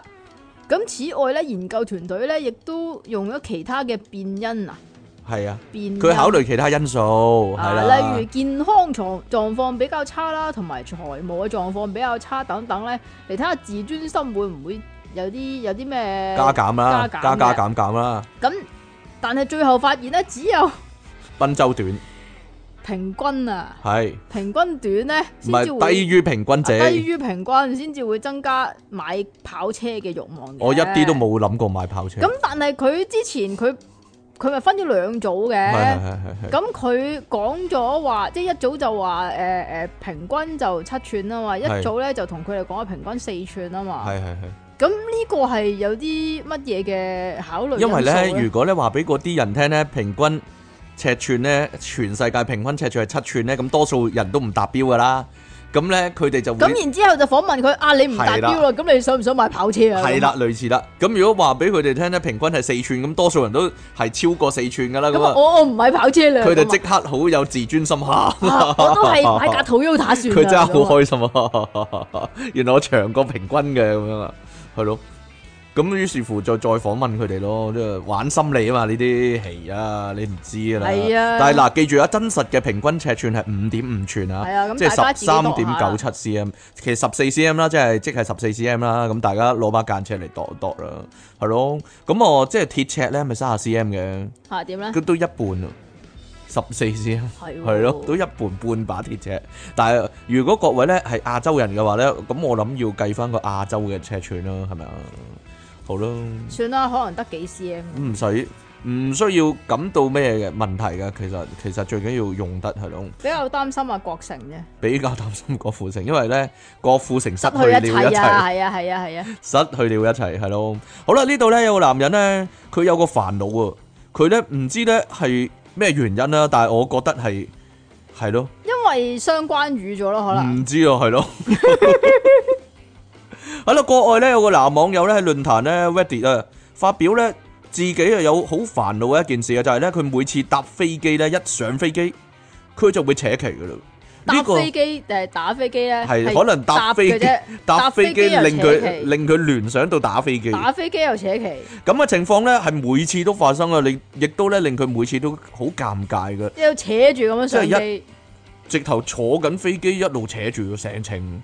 係啦，咁佢講喎，雖然咧呢個狀況咧已經係常態，但係佢唔確定咧究竟咩原因造成嘅。佢咁講喎，我唔認為咧我嘅身體係俾飛機本身啦、螺旋槳啦或者任何其他嘢吸引嘅。佢係咩年代嘅人咧？點解佢架飛機會有螺旋槳咧？真係。係咧，哦， 好啦，佢亦都咁講啊，不合時宜嘅生理反應咧，令佢咧非常不便啊。特別咧，佢要落機嘅時候啦，嗱，當佢咁講我就知啦，其實佢成程機都係扯緊嘅。如果咧佢搭十二個鐘頭機嘅話咧，咁咪幾壯觀咯！哇，扯十二個鐘唔會死嘅咩？唔係係咯，要係咯放血 Benz- 噶嘛，啊 Ben Stiller 話扯三個鐘已經要切噶啦喎，係咯。好啦，佢話特別落飛機嘅時候啊，當我咧起身啦，伸手去拎頭頂行李架嘅行李嘅時候咧，咁我碌嘢扯住咁拎啊咯係啦，我碌嘢咪要舉懟住住前面咯，懟住側邊嗰個人個太陽穴咯，佢係啊可能會同我講：我發誓， 我呢一世都唔俾都碌唔俾都唔俾碌我鳩指住我， 哦都唔俾我指住我頭咁樣，跟住隔離個阿渠就會笑佢啦，係啦。好啦，咁啊冇錯啦，佢話咧佢咧要另歪下半身啊，令到自己碌嘢咧唔好咁顯眼啊，唔好指住人個頭啊。係啦，咁啊呢個鋪咧可以話咧一石激起千重浪啊，好多網友咧都俾呢個奇特嘅狀況咧引到哈哈大笑。佢唔話會突咧然間有人圍爐噶 嘛，係嘛？佢咦，我又話係啊，我又係啊，我都係啊，咁樣。有人話咧佢咁講我唔認為我嘅身體俾飛機本身啦、螺旋槳啦或者任何其他關於飛機嘅嘢所吸引喎，令到佢咧空姐咧，笑到停不啊下來啊！空姐俾呢空姐吸引就得係嘛？可能真係同氣壓變化有關喎，有人話， 或者同摩打嘅震動有關喎。但係我點諗，解咧？我諗呢個都係啦，因為咧一搭飛機咧令佢諗起打飛機啦，係嘛？一搭飛機就想打飛機定還是？總之係咯都係飛機啊，係啦，但係其實咧呢個咧飛機就等於咧係性感呢樣嘢咧無獨有偶喎。呢度咧嗯有個女仔咧亦都係咁樣喎。男啱先就個男仔啦，一搭飛機就扯啦。咁呢度有個女仔應該一搭飛機就濕啦，嗯，係咪 啊？男男女咧都係好平等嘅呢個世界真係係啊。係德咯，國咧有個女人自己話咧，佢迷戀波音七三七飛機啊，係啦，淨係七三七啫喎，唔係乜嘢飛機都得喎，佢唔係濫交喎，係啊，佢好專一淨係七三七係㗎啦。咯，專一嘅女仔。咁佢對波音七三七嘅迷戀程度已經達到呢個去去到佢同佢建立戀愛同埋性關係啦點。樣性關係咧？诶，磨 佢，磨啊飛機 又诶，銀架飛機有咩事？ 究竟係由內到外再到翻來啊，定點咧？ 我都唔喺知，飛機嘅邊得咧？唔知 飛機個台仔啊，即係攞個機椅背頭，椅背個台仔，唔係啊，機翼佢話最正係機翼啊，我追只機翼啊！最正係雞翼啊，係咯，哦，係佢已經同波音七三七熱戀中啊，係啊仲話波音七三七係一個非常之好嘅性伴侶啊。哦，為咗去見波音七三七咧，佢仲特登請假去睇佢添啊，飛機個頭我諗冇嘢 啦，算啦，仲嘥咗好多時間同埋金錢喺波音七三七上面添啊！係啊，啊，真係犀利啊！呢個係英國英英腳啊英唔係係美國紐約郵報，New York Post。佢咁講，但係呢個女仔廿三歲啫係喎，廿三歲嘅羅多咧，英文啦。啊 Sarah Rodo 之前咧就曾經同幾個人交往過啦，但係可惜都係失敗。咁無啦因啦為對方佢未見到對方架飛機啫，係咩？係咧，哦 未去到嗰個位啊，原來你都有飛機噶，哦，可能佢就中意翻。咁突然間，羅多佢有一日搭住一架波音七三七飛機。當佢踏入呢架波音七三七嘅機身嗰陣時咧，就就突高然潮，間，高潮突然間，突然間覺得自己揾到人生嘅至愛。哦哦咁樣，哦從此之後咧，羅多就開始瘋狂咁樣蒐集大大小小嘅模型啦。飛機模型 啊，咁因為係啲模型係訂製嘅關係，我突然間諗到點解係訂啲價錢製呢啦嗯，係咯，成人商品店就訂製啊，你講嘅咋嗱？個波音七三七個飛機頭係特別構造嗰啲咁樣，哦， 哦係咯，價錢咧亦都比一般模型貴啊！啊咁佢話咧自己已經花咗四千二百六十七美金喺呢啲模型上面㗎啦，即係幾多？嗯？四千二百六啊七，七四廿八，係啊係啊，係三啊皮幾嘢啦，係啊三皮嘢啦。哦除咗收集呢啲模型之外咧，羅多亦都認為自己同波音七三七系列嘅班機嘅戀愛關係喎，甚至係性伴侶添喎。星伴侶係我羅，多哦成架飛機認為呢執落去， 下次又有個新聞就係個醫生要幫佢攞翻個飛機出嚟啊！飛機模型係咯，得啦嘛，硬又有細，又遠又有大，又有細又有曉震嘅呢啲係咯，係咩？特飛機別嘅訂摩打係製，嘛特別訂製啲飛機係咯，咁羅多認為波音七三七嘅機翼係全架機最性感嘅地方，仲特登喺身上刺咗五個飛機嘅刺青添。啊，刺，我想講刺身啊，其實冇刺嘢身啊，係啊，飛機刺身，冇嘢啦。為咗同波音七三七見面呢，羅都喺舊年呢就已經請咗三十幾次假啦。咁啊，淨係為咗搭佢呢，就去世界各地玩喎。咁究竟係想佢玩啦，定係想搭佢呢？搭佢啊，同埋帶埋模型上嘅飛機咯，係咯， 飛機裡面打飛機呢啲叫你講噶咋？ 係啊，但係可惜羅多每次呢搭飛機只能與他人共享啊，好哎呀難真正咁樣享受佢哋兩個嘅二人世界啊！阿羅多呢只能抱住呢啲飛機模型嚟瞓覺，嚟到去彌補呢個遺憾啦。哎呀，抱住咩？點抱呢？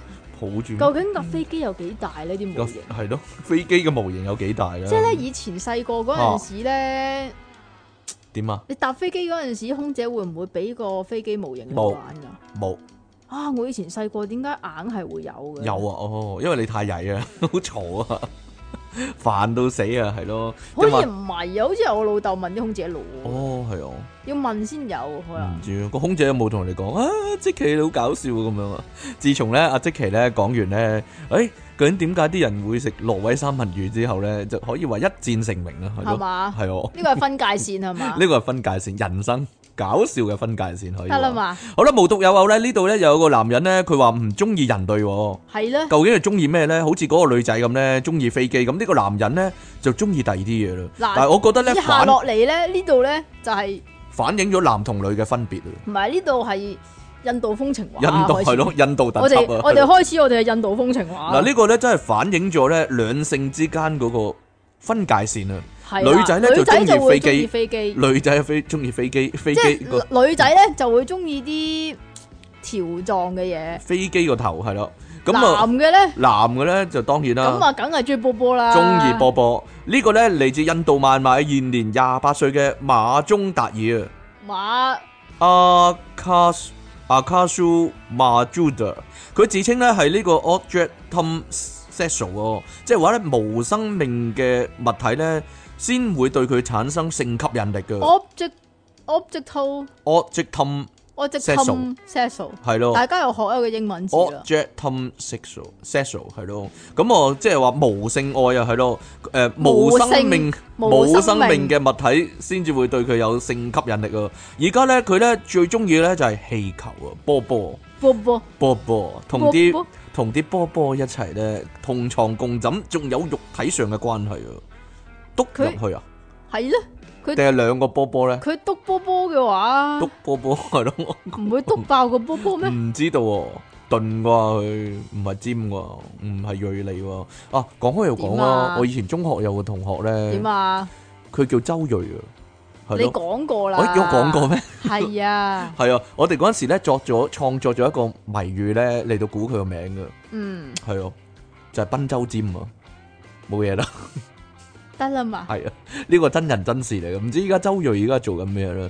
佢嗰阵时好叻嘅，全級第二名嘅，哦，因為佢賓州尖啊唔嘛，關事，係咯，但係通通常都係咁嘅啦，全級第二名都冇冇用啊，係咯，個名咁樣實俾人笑啫。好啦，得啦嘛，我成日好驚噶，以前咧細個咧咁樣咧對啲同學咧。嗯，大個咗會唔會有啲暗黑榮譽嗰啲都對付翻我嗰啲？佢啲朋友嗰啲係啊，咯，冇，但係冇朋友都冇，唔好話唔好話有人嚟報仇，朋友都冇啊！我冇講笑，，呢個就已經係最大報應啊係唔係啊？好啦，算啦，可能我唔需要啦，係咯。好啦，咁啊。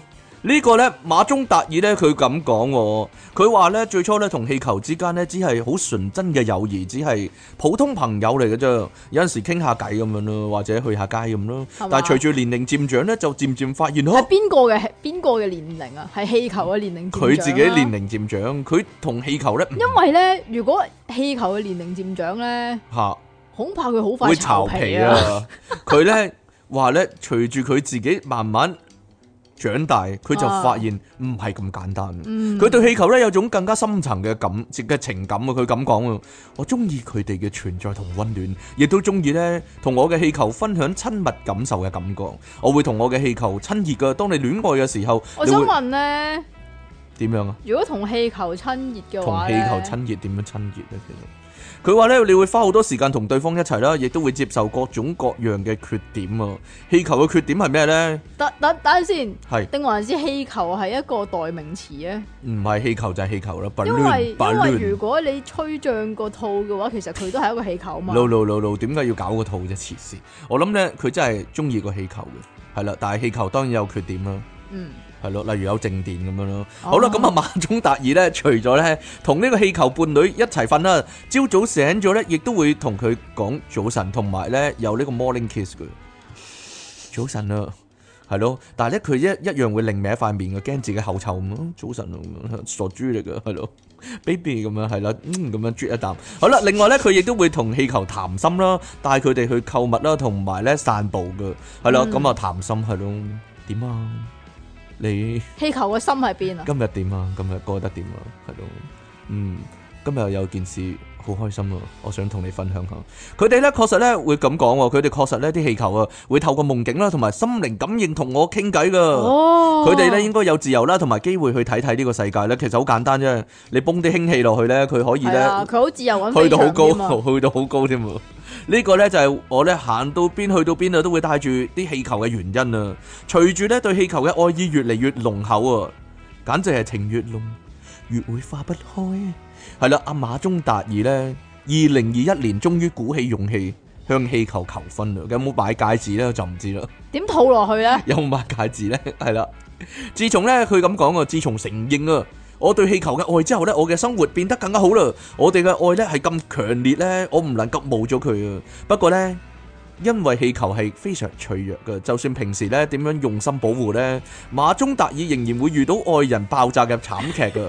有冇係性佢究愛？竟有冇性愛之中爆炸佢呢？ 究竟爆咗幾多個愛人咧？佢雙方都痛苦啊，我覺得。佢話咧，如果不幸遇到咁嘅情況咧，馬中達爾咧會好好將即係氣咁啊！氣球埋葬噶，如果為佢哋舉行葬禮噶， 係會會使唔使請陳神父咧？係要咯，啊，要陳查聖歸水，塵歸塵，土歸土，dust to dust，earth to earth，係咯，好好麻煩喎，一一個禮拜要七次喎，係咯，搞搞搞搞搞爆咁樣爆咗，係咯。究竟佢嗱一次同幾多個氣球咧？一樣嘢啦，第二樣嘢就係究竟佢係吹脹咗氣球搞定係唔吹脹個氣球嘅情況下搞咧？咁你問個套咪得咯？佢中意嘅係氣球，唔係 condom。你要知道呢、個男人係，我覺得呢個男人係專一嘅，就好似啱先個女仔咁，佢淨係中意七三七，佢唔會中意七四啊七。呢個男人呢係中意氣球，係啦，無論係心形嘅氣球啊、長形嘅氣球都好啦，或者係傳統嘅氣球都好啦，總之係氣球，佢唔會中意第二啲代替品 嘅。你知唔知佢中意嗰陣膠啫嘛， 咁佢擁你手套仲耐用啦，係啊，好似係喎。係啦，但係佢真係中意氣球啦，係好啦，各位覺得呢單人波情未了如何咧？ 係咯，Oh Oh my love，會唔會同佢氣球一齊整下嗰啲陶瓷嗰啲咧？係咯，整下啲轉下轉下咁啊，同係啦啲波波，佢話要同啲波波去街㗎，究竟佢係入氫氣定係入普通就咁吹脹佢咯？真係係啦，係咯，成日都係咁講喎。同埋咧我真係俾我條啲佢個氣球咧會咁講，我真係俾我老公吹脹㗎係啊咁樣係啊咯係啊係啊係啊係係啦啊，冇嘢啦。唯一嘅心聲係嘛？系 咯，同埋啲氣球咧嚇好易縮㗎嗯喎，時大時細咁樣。其實有個新玩法嘅可能，係點咧？佢吹脹個氣球，喂但係喂，其實吹脹嘅氣球咧，如果你吹得唔夠脹嘅話咧，佢前面會有粒的㗎嘛，啊點啊？佢舐佢啊？冇嘢啦。唔係，我仲諗啊，係咯，佢吹脹個氣球，但係唔打結咧，跟住咧佢放翻氣啊，咁佢就可以可以同點咧人？同啲 friend 講啊，啊，我老婆吹緊我啊，咁樣啊，好啦，唔係佢放屁咩？唔知道啊，唔臭噶嘛，係嘛，唔似你咁噶嘛，你嗰啲係臭嘅，你啊啫，會有陣膠味。啊好啦，呢個印度三部曲唔該，第二部曲嗱，印度咧係就真係比較混亂嘅地方去喎，混亂一係啦片。印度某一處嘅村莊，可能近因日為可能因為印度啲人有啲神悶油啊，啲啊，有神油啊，係嘛？所以活躍一唔啲。係你硬係覺得印度啲人好鬼悶噶，點解 咧？印度悶人啊？點解印度啲人好悶咧？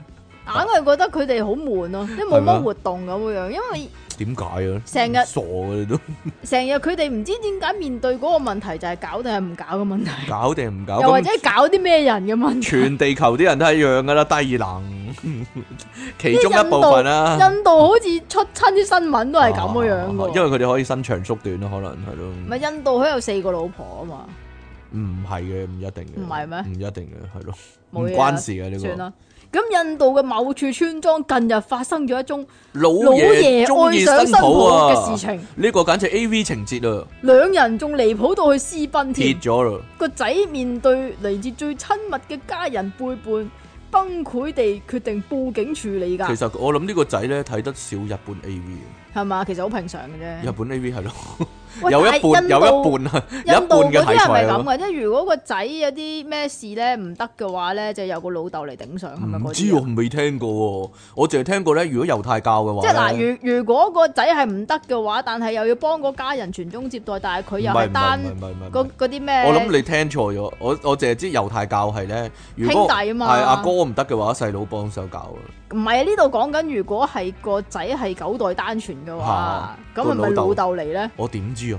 咁老豆直接生個個咪得咯，咁我可能生極都係女係啩，嘛？係得一個仔咁係樣啊係樣咯啊。係啊，係好啦啦，根據外媒，Times Times Now。 Now 嘅報導咧，呢件事係發生喺印度嘅拉賈斯坦邦噶，嗱 Justin，係咯，嗱 Justin 嗱 Justin 係你地方喎，點解啊比較乸仔一啲係啊喎嗱扎係啊嗱扎斯坦啊係咯嘅咩啊？本本迪縣啊迪縣，Bundy 賓迪嘅斯洛爾村 C 啦，C 啦，啊好啦係咯斯拿斯啦，斯拉滿呢個，好咁呢個仔叫做瓦拉吉，少啲報道會全部名係啊都出全部晒噶出晒喎，咁馬怕拉吉啊咁煩嘅 p a r e n t a l i t y 威爾字啊 r。e l i t y 啊，咁啊，同老婆育有一個六個月大嘅女，可惜呢個女啊冇名啦，係係啦，哎呢呀個六個月大女冇名啦。 哎咁呀，佢近日咧就去當地嘅警局報案啦。咁呢個瓦拉吉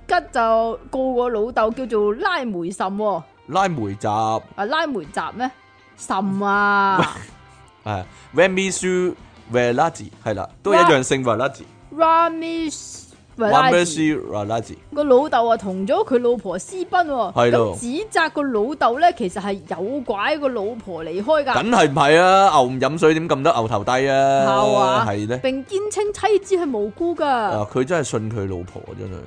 過幾個月之後咧，佢老豆會寄翻隻 DVD 俾佢仔嘅咧。係咯， 得啦嘛，係啦，咁 呢好個熟悉呢啲劇情真係，超級熟悉係。好啦，你睇太多啦。係咁呢個阿拉吉咧，仲加碼爆料咧，話老豆不嬲都係從事啲非法嘅工作啊，非法工作，亦都係因為工作嘅原因，所以離開條村噶。咁啊，佢啊除咗拐走佢老婆之外咧，仲搶埋佢架車添啊，兩即係輪車，兩輪車啫。兩輪車，即係兩個老婆都帶走晒啦。哎呀，老婆又冇車又冇啊！點解搶咗佢車咧？因為驚個仔咧揸車追佢啊嘛，佢搶埋佢車，佢仔追唔到佢啦嘛，係咯，買車啊，兩輪車啊！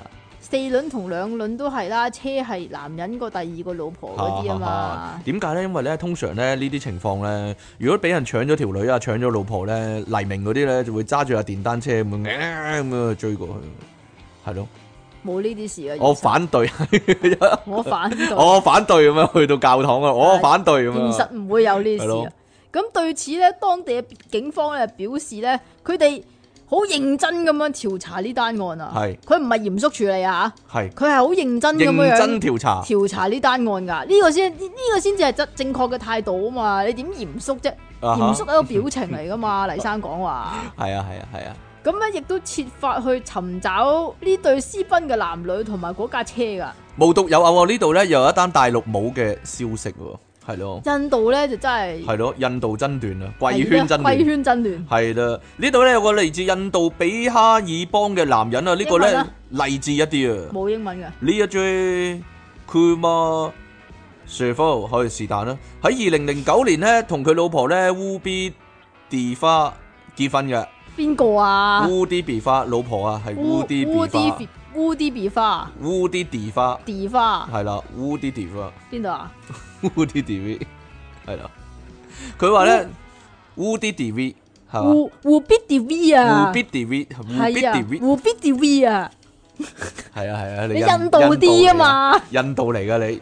其實咧兩個人感情唔錯噶，仲咧生咗兩仔兩女添噶。但係舊年開始咧，佢發現老婆咧越嚟越奇怪，點解咧？有咩咁奇怪咧？喂，老婆點解你咁奇怪咧？咁樣 啦，咁啊係啦，因為呢有陣時咧，老婆咧啲裙咧越嚟越短啦，跟住咧，咦？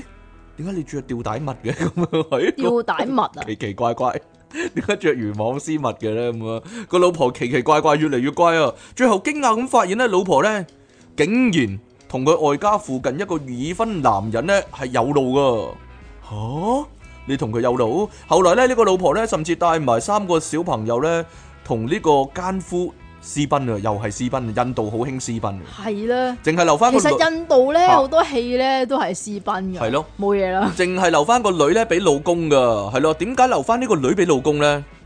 印度重男輕女啊嘛， no no no no no 嗱，佢有兩仔兩女，但係咧唯獨留翻一個女俾老公啊！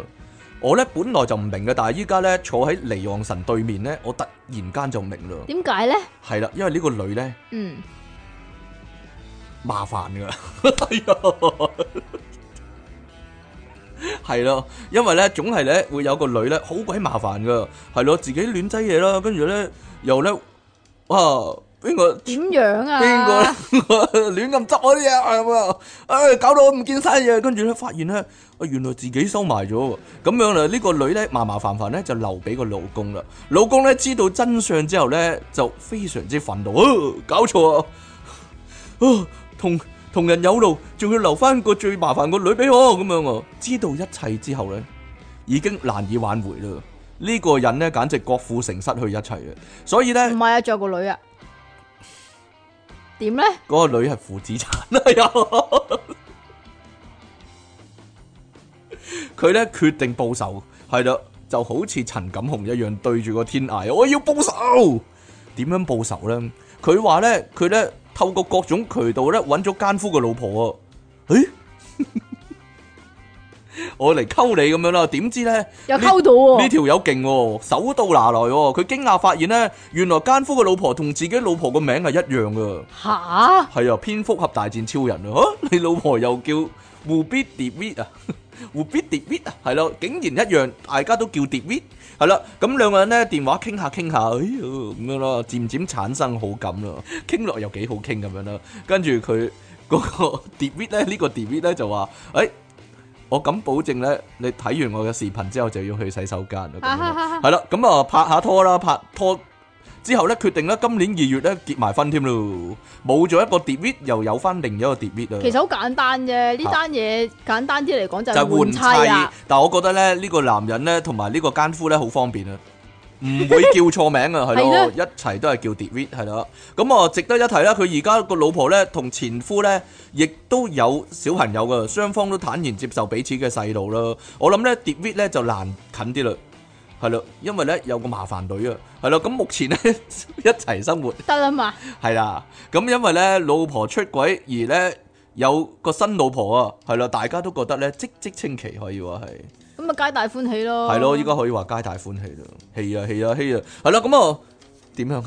得啦但嘛，係我覺得冇所謂噶，冇所謂嘅咩？大家都黑掹掹噶嘛，印度係咯，熄咗燈一樣啊係嘛係咯？同埋印度硬係俾人哋嘅感覺咧，啲燈光都唔算光猛嘅，我諗你對印度有啲好離譜嘅 誤解。係嘛？係咯，你憑空想像㗎，係咯。我你印你腦海裡面印度嗰啲人啲屋企係咪冇廁所嘅咧？你係啊，我諗嗯你你真係要更新一下。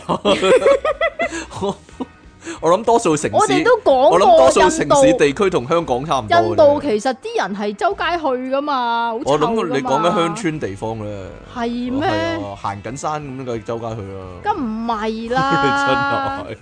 佢哋周街噶。係啊係啊係啊係啊係啊，哦好奇怪。好啦，呢度咧最尾咧就講翻一個大家有用嘅小知識啊，真係有用咩？我諗有用嘅真係。可能我我都一頭霧水，哦誒依家終於豁然開朗啊，係咧係咯，啊！大家有冇就係咁留嘅意？大家有冇留意其實到咧？咧，我細個嗰陣時咧，你依家唔係嘅咩？底褲呢？唔係冇噶，依家有啊，哦，但係我唔買嗰啲噶。講開又講咯，點咧？我以前啲女係， 我都諗緊係咩原因係咯，即係你以前啲女條條女都有嘅。硬係會有啲咁樣咯，係咯嗯，係咯。嗱，大家有冇留意咧？女性嘅內褲咧，其實我覺得都係姨媽底褲先有， 唔係啊，普通底褲啊。係咯底褲嘅正面係有個好細嘅迷你嘅蝴蝶結嘅又，唔係好細啊，總之就有好細㗎，好好細嘅咩？係咯，嗱，如果大家唔明嘅話咧，有陣時咧，你睇你睇誒哆啦 A 都夢都啊，咁咁大隻 到啦，你咁你你直播緊 啊你，點知你啫？誒我咪話直播咁講。大咯，哎隻呀，如果你有睇哆啦 A 即刻夢，攞條係底啊，褲你出有嚟，睇哆啦 A 夢咧，有陣時靜香咧嗰條底褲係有個蝴蝶結喺前面嘅，係咧。係咯，其實喺個咧，肚臍嗰位度喎。冇拉到咁上噶，啊，大家有冇有冇諗過？咦，點解女裝底褲會有個蝴蝶結喺前面？有咩用嘅呢咧？樣嘢咧就係我細個啊最大嘅疑問，同埋我好憎呢樣嘢。係啊，點解揞親？我唔中意無啦啦加個蝴蝶結咁做乜啫。你阿媽有冇話俾你聽點解咧？點解咁女女仔底褲前面有蝴蝶結咧？梗係冇講啦。因為你阿媽都唔知啊嘛，你阿媽懵成成。鬼知啊咩，大佬係啊？咯點解有個蝴蝶結？我好憎哦噶。因為咧啊於是點解咧？因為即期咧問親阿媽咩嘢咧，阿媽即係話唔知喎，冇見過。啊係咯啊，，冇見過。係啊，唔知我係啊，冇見過我咁樣冇啦。掂過但係喎。依家事實證明咧，佢真係唔知同埋冇見過。哎呀，唔係咯，好啦，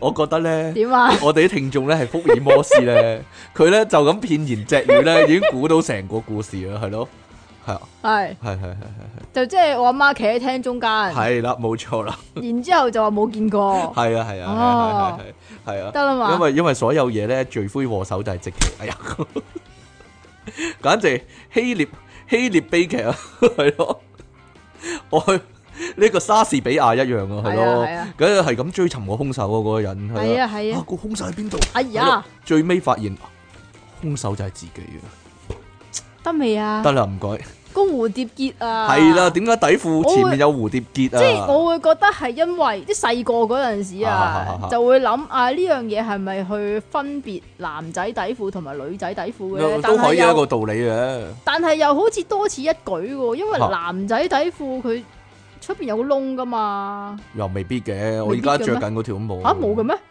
冇啊，好多都冇密噶。網㗎，咁係你點啊，攞出嚟啊？男仔底褲同埋女仔底褲咧，其實咧你要分辨嘅話咧，就唔係佢有個窿定係冇個係窿。點咧？其實咧就係前面有立體構造咧，俾個男仔咧裝住個器官嘅，你唔使啦，女仔就緊你貼，平咗佢咁咪得咯。女仔比較緊貼一啲嘅。你都冇嘅，黐線， 大大抽我嗰個就係係啊係啊係啊前面個空間好大噶，係咯，係啊但係都係啊掹掹緊喎。係係啊咯係啊，真係係啊。麻，真係煩惱啊！真係咁你搭飛機嗰陣時，你唔好攞行李啊！搭飛機會扯氣啊！我我搭飛機係冇扯氣，係啦。你好啦，話自己咁大啊嘛，你冇扯起都好似扯起咗咁樣啊啦，係嘛好多女仔咧就諗緊啊，誒究竟個蝴蝶結哎呀我嚟做咩咧？係咪一個紐扣？ 係咪？有人話咧個蝴蝶結會棘親條裙喎，會嘅咩？我好似試過俾個蝴蝶結刮親下，俾個蝴蝶結刮親？個蝴蝶結喺外側㗎，喺內側㗎咩？不過咧佢總之話我細個就係唔中意呢樣嘢，其實我係想叫阿媽剪咗佢噶，啊，其實咧呢度話咧有好多人咧係會將個蝴蝶結仔咧用個鉸剪剪咗嘅喎，係早咯知我都咁做啦。係咯。但係我阿媽唔肯噶，嗯，因為唔得噶，係啊唔得噶，係因因為一冇咗蝴蝶結咧，你唔你係啊，你人生就玩完梗噶啦係唔係啦。嚇無論我講乜咧，我阿媽都話唔得噶，啊！冇嘢啦我覺得你阿媽啱噶，係啊，係咯，哎呀係咯，剪咗個蝴蝶結咁咪唔得噶，梗唔得啦，係咯。係啦，咁啊，其實咧，有人推測咧係呢個原因啊，呢度啊。係啊係啊，咁快講呢度啊？係啊係啊，係哦啊，好啦，咁有人猜測咧，會唔會係好早、好早、好好耐耐、好好耐耐以以前前咧？嗰啲女性底褲啊，其實佢哋係嗰個冇嗰啲橡筋帶噶嘛冇，橡筋頭。係啊，咁所以咧要另外即係綁繩咁樣樣啊？其實咧，大家即係有所不知，對歷史咧冇乜認識啊。點解咧？如果真係好耐、好耐、好耐以前咧，係冇底褲啊？係啊冇底褲噶，係咧，係咯 方便底啊。乜鬼嘢褲啊？即其即其係諗得啱噶，係啊，女人着裙啊，方就便係咯，圖個方便，冇錯，簡單直接乜。都 乜都簡單晒，係咯，咁咧，即係總之就係綁繩噶啦。係咁咯到但係到咗後嚟咧，咁女性內褲嘅褲頭咧改良成有彈性噶啦，咁啊唔使再綁緊啊嘛。咁如果你綁緊嗰陣時，你會綁蝴蝶結噶嘛，係咪先？啊，咁於是乎咧，啲製造商咧就決定咧就將呢個蝴蝶結嗰個部分啊，就留低咧就做裝飾㗎。啊啊，咁不過咧，亦有其他解釋咧就話咁樣樣㗎。喺幾個世紀之前，幾百年前，因為電力仲未發明，嗯，愛迪生仲未出世。係咁好多古代嘅女性咧，都要需要喺天光之前就趌起起 身身做嘢，梳洗噶嘛。係啦，咁當時因為未天光啊，係屋企咧就非常之昏暗冇光線噶，咁所以咧就要藉由呢個內褲褲頭前面呢個小小嘅蝴蝶結咧嚟分辨正面定還是係背面噶。係啦，一摸摸到，誒，咁就知係咦正面啦，有蝴蝶喎咁係啦樣，。不過咧令到我咧突然間知道一樣嘢。咁你有冇原來摸摸幾條女個底褲？咦，有蝴蝶喎咁啊！原來幾百年前咧，咁啊分到嗰度係係咯，咩我我器都官係啊，啊係咯， 咦，前面嚟噶咁啊係咯，我最啊都呢度原唔來係係我唔前面，係望住先知哦，我直頭，係啊誒有蝴蝶結啊，哦呢度係前面咁樣。你盲 㗎冇蝴蝶結啊，呢要度係摸下後咁面喎樣。先知啊！ 望住啊都望住都唔知啊，係咯，哦，哦係咯， 係咯。如果佢嗰一日咧條女咧着嗰條底褲係冇蝴蝶結，我就令我好困擾咯。究竟我依家面對嘅係前面定後面咧？咁樣係 咯，令到我唔知道。好困我擾又啊！不分方向，係啦。不過呢個描述咧，令到我諗起啊，原來幾百年前啲女咧瞓覺嗰陣時係唔着底褲嘅，係啊佢一定要一定要一定要起朝早身起梳洗身先嗰着陣底時，褲，全部都係係裸睡嘅。以前咯啲女全部都 係咯。點解咧？通風啊，哦，通風啊，E.T. 因為通風啊，係咯。哎呀，做咩 啊？因為以前冇冷氣嘛，完全冇啦，成屋都係細味啫。會咁嘅咩？à. 點知啫？嘿呀，好啦，呢度咧好多人認同啊，係咯，就係用嚟分正面同反面嘅。依家真係明白晒啦。依家真係係咯，終於係了啊解。嗯恍然大悟可以話但係，係各位男性，你哋以後識路啦，係咯，係咯。但係其實依家唔係條條底都有嘅喎。我咁啊專大劑啦，我專買啲冇嘅喎，咁點算咁啊啊？大劑啦真係。分啊別辨唔到啊！唔係，其實好簡單啫，嚇教大家一個方法，係點咧？開燈做啦，哦，係啦，咁咁咁就冇呢個煩惱啦，係咯係啊係啊好啦係啊，得啦嘛。係咯，咁有人話咧，有次出外露營喎，剛剛喺好暗嘅環境之下咧，就要換衫。咁佢就係用蝴蝶結嚟到分辨內褲嘅前後噶啦。係好嘢好嘢。哦呢個好係嘢正確嘅描述嚟嘅，原係來點解你去露營嗰陣時換衫要換埋底褲咧？其實你唔換哦底褲噶嚇，你咁污糟嘅唔係你，沖涼嗰時着新底褲嘅咩？哦，真係咁都要換其實噶？好想知道，其實女仔係咪朝早就要換底褲嘅咧？